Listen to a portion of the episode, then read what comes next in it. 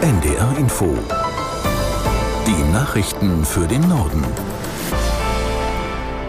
Um 8.29 Uhr mit Tarek Yusbashi.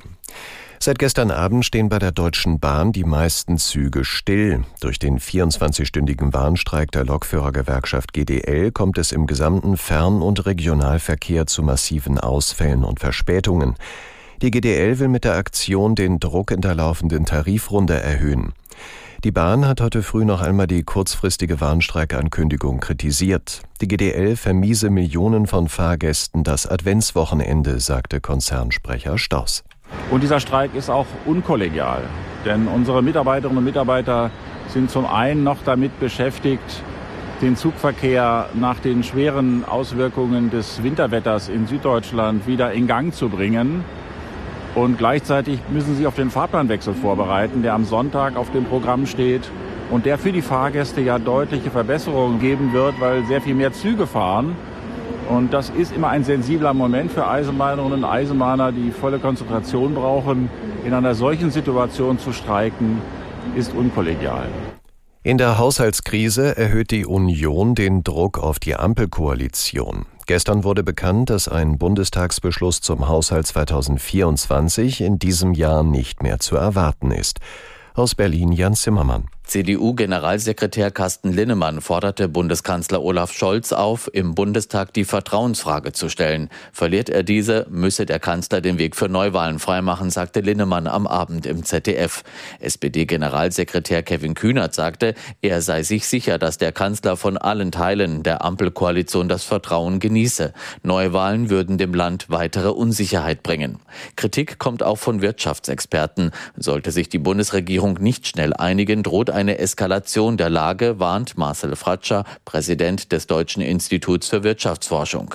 Der Nachrichtenagentur dpa sagte er, das größte Problem sei nicht die Kürzung von Ausgaben oder Subventionen, sondern ein massiver Vertrauensverlust in die Handlungsfähigkeit der Politik. Bundesinnenministerin Faeser will die stationären Grenzkontrollen zu Polen, Tschechien und der Schweiz über Mitte Dezember hinaus verlängern.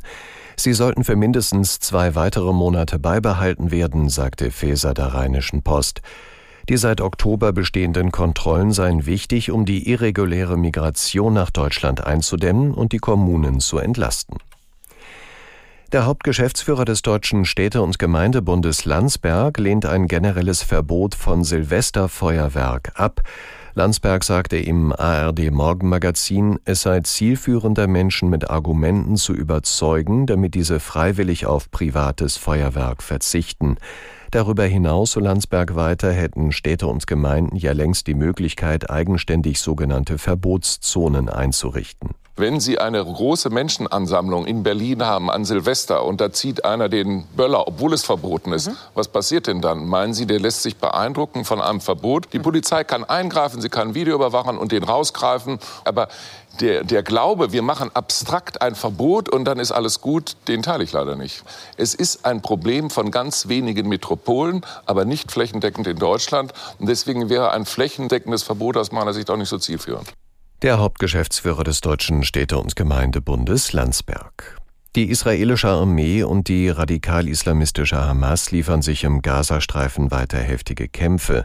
Das Militär griff nach eigenen Angaben vor allem Dutzende Ziele in der Stadt Khan Yunis an. Aus Tel Aviv Julio Segador. Im Visier vor allem Yahya Sinwar, der Chef der Terrorgruppe im Gazastreifen. Dieser verstecke sich in einem Tunnel unter der Erde, erklärte Militärsprecher Hagari. Über den Grenzübergang Rafah kamen in der Nacht weitere Hilfslieferungen in den Gazastreifen.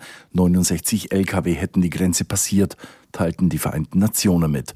Medienangaben zufolge soll Israel zugestimmt haben, in Kürze den Grenzübergang Kerem Shalom zu öffnen. Damit könnten Hilfsgüter nach der Kontrolle durch israelische Behörden direkt und damit auch schneller von Israel in den Gazastreifen gebracht werden. Gestern Abend sind am Leipziger Flughafen 188 Afghanen angekommen, die zuvor von Deutschland die Zusage für ihre Aufnahme bekommen haben. Die meisten reisten im Rahmen des Aufnahmeprogramms der Bundesregierung ein, das besonders gefährdete Menschen schützen soll. Aus Neu-Delhi Peter Hornung. Afghanen ohne Aufenthaltsstatus in Pakistan werden seit Anfang November nach einem Erlass der Regierung in Islamabad zu Hunderttausende nach Afghanistan abgeschoben. Die Bundesregierung hatte jüngst erklärt, sie wolle Afghanen mit einer Aufnahmezusage für Deutschland vor diesen Abschiebungen schützen. Nach Angaben aus Berlin seien Ende November noch etwa 3000 Afghanen in Pakistan gewesen, die eine solche Zusage erhalten haben. In Afghanistan selbst warteten noch 8000, im Iran wenige hundert.